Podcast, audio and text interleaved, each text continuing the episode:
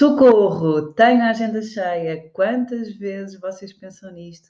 E até quando o telefone toca, pensam porque é que ele tocou? E eu vou explicar porque é que isto acontece e qual é a solução para que isto não continue.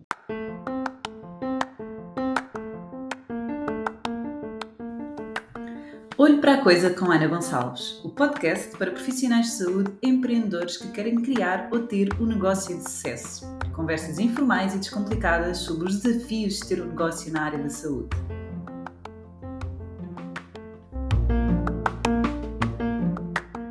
Bem-vindos ao episódio 57 do meu podcast Olho para a Coisa com Ana Gonçalves e hoje com o tema da agenda cheia. E isto foi a brincar que eu comecei com o socorro, para captar a vossa atenção, mas isto acontece mesmo. E certamente alguns de vós estão na fase em que não querem que o telefone toque, não querem mais marcações, não é? Porque realmente têm a agenda cheia, não têm tempo para nada, não conseguem dizer também que não.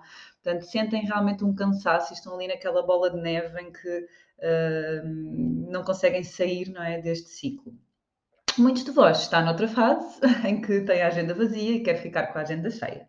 Mas este tipo de podcast também é para vocês, porque algum dia vocês vão chegar e é muito importante não cometermos estes erros e, e termos esta consciência que isto acontece. Primeiro, ainda bem que isto acontece. Parabéns se tem a agenda cheia. Porque se tem a agenda cheia é porque é um bom profissional, porque as pessoas reconhecem esse valor e por isso estamos de parabéns. Costumamos celebrar pouco e nós temos que celebrar mais, não é? E ter a agenda cheia é um grande indicador de sucesso, porque significa que as pessoas nos procuram temos notoriedade, que há reconhecimento, portanto, é só motivo de orgulho.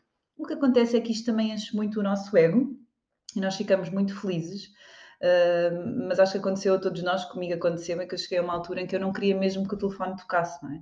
Porque eu não tinha mais uh, horário, porque estava sempre a abrir uh, horas extra, porque estava a trabalhar das 8 da manhã às 8 da noite. Uh, e percebi que uh, isto não, não, não, podia acontecer, não é? E temos muitos profissionais de saúde que trabalham muito para a agenda cheia e que de repente a agenda cheia é um pesadelo. Por isso existem várias estratégias que nós temos que adotar, não é? Primeiro, perceber que temos que delegar, saber dizer que não, e nós ensinamos muito aqui na academia o não positivo, não é? Que olha, eu não tenho vaga agora, mas tenho vaga aqui por dois meses, ou aqui por seis meses, não é? Obviamente que isto na saúde não é interessante, até porque estamos a lidar não é, com, com saúde e as pessoas querem um atendimento e querem o seu problema resolvido. Por isso, tentar crescer a nossa equipa. Não é? Ao crescer a nossa equipa, eu vou conseguir dizer: eu não tenho vaga agora, mas a doutora Maria da minha equipa tem amanhã e pode atendê-la. É? Para isto, eu tenho que realmente tirar aqui o meu ego de querer tudo para mim, as marcações para mim, conseguir ter a capacidade de crescer equipa, identificar os profissionais que devem fazer parte da minha equipa e eu quero, formá-los, não é? Explicar porque é que eu cheguei à agenda cheia. Isto é um erro que acontece muitas vezes e temos profissionais de saúde que dizem: Ah, ok, eu agora até tenho aqui o meu o profissional, mas eu tenho, continuo eu com a agenda cheia, ele está com a agenda vazia. Porque nós não queremos passar este superpoder, ou, ou nem temos a consciência de qual é o nosso superpoder, não é? Mas devemos trazer isto à consciência, perceber porque é que eu tenho a agenda cheia? O que é que eu faço de diferente?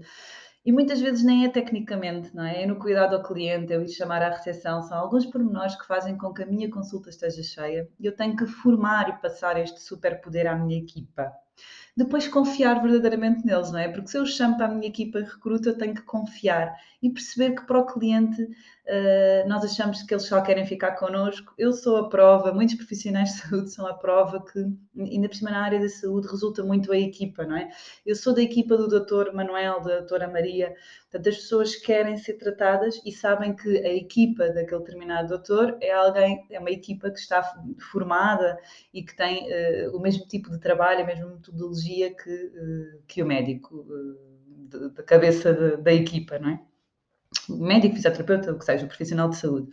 Por isso, não é preciso haver medos. É muito importante perceber que quando temos a agenda cheia, temos aqui duas soluções. A primeira delas é realmente crescer equipa, porque não é inteligente na área da saúde, nem para o meu negócio, eu ter lista de espera, nem para o meu cliente, portanto, não é vantagem para ninguém, nem para nós, porque também conheço muitos profissionais de saúde que se sentem pressionados porque têm vagas só aqui por seis meses e não conseguem dar resposta.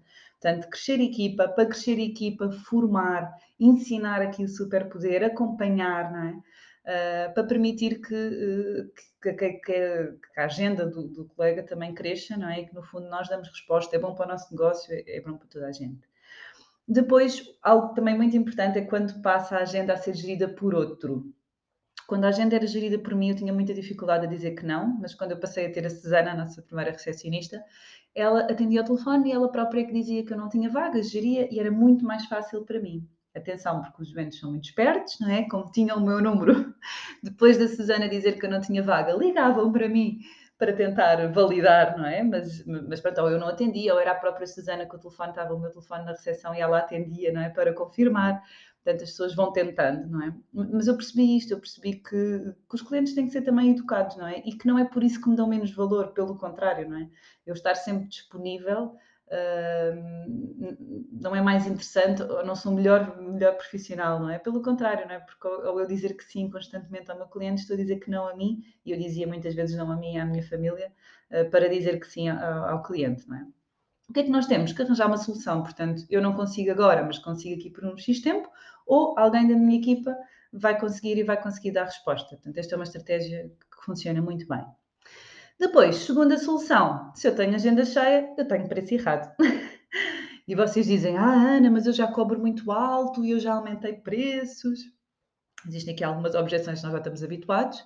Sim, isso tudo é verdade. Mas se eu tenho a lei da oferta e da procura, se eu tenho 10 horas por dia, 8 horas por dia, eu tenho a minha agenda cheia e tenho lista de espera, eu sei que se aumentar os meus preços, eu sei que uma parte dos meus clientes pode não conseguir acompanhar, mas tenho outros que vão conseguir acompanhar. E por norma, o que acontece é que eu faço um aumento de 30% do meu preço. Ok, eu vou perder 30% dos meus clientes, mas eu sei que vou trabalhar 30% a menos e vou ganhar o mesmo, não é? E isto é realmente, uh, marca realmente a diferença na vida de alguém, não é? Que é, ok, eu trabalho 10 horas, mas se eu passar a trabalhar 5 e ganhar o mesmo, também está tudo bem, não é? Tenho tempo para mim, trabalho menos horas, presto certamente um melhor serviço, sou um melhor profissional, tenho tempo para estudar, tenho tempo de ir ao ginásio, tenho tempo para estar com a minha família, por isso aumentar preços, não é? é inteligente. Temos aqui uma, uma dermatologista eh, aqui em Torres Vedras que, que tinha, uh, já cobrava, já não me recordo se era 60 euros a consulta, e tinha vaga para um ano. E, e pronto, falei com ela e disse-lhe, a doutora, porque é que não aumentava a equipa, não é? Ah, porque não existe ninguém. Eu disse, então, mas aumente o preço. Já, ah, mas já é 60 euros uma consulta particular.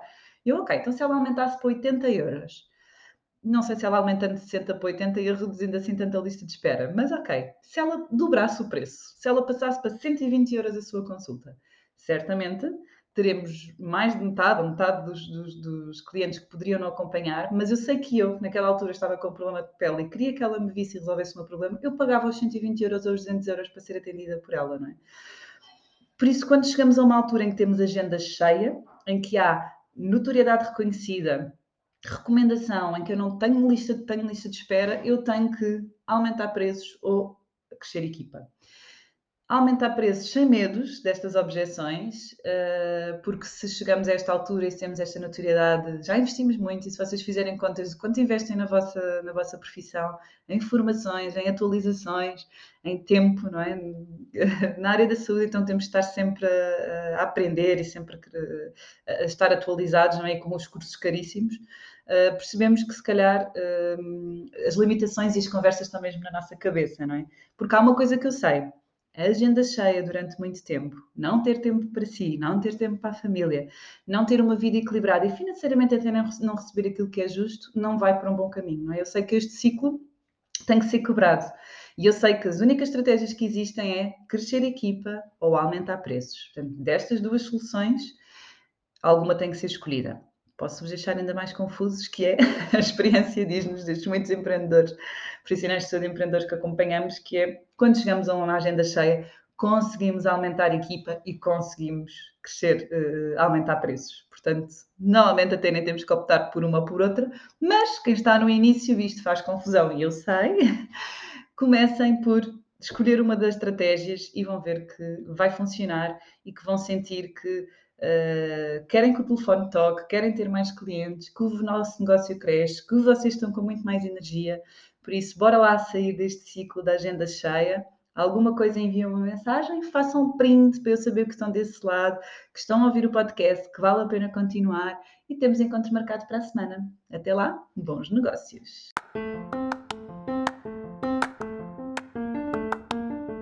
Desafio-os a seguirem este podcast, colocar aqui em seguir para serem os primeiros a saber quando sai um novo episódio e façam print, partilhem nas vossas redes sociais e identifiquem-me anagoncalves.pt para saber que vale a pena continuar a fazer este podcast e que vocês continuam desse lado. Bons negócios!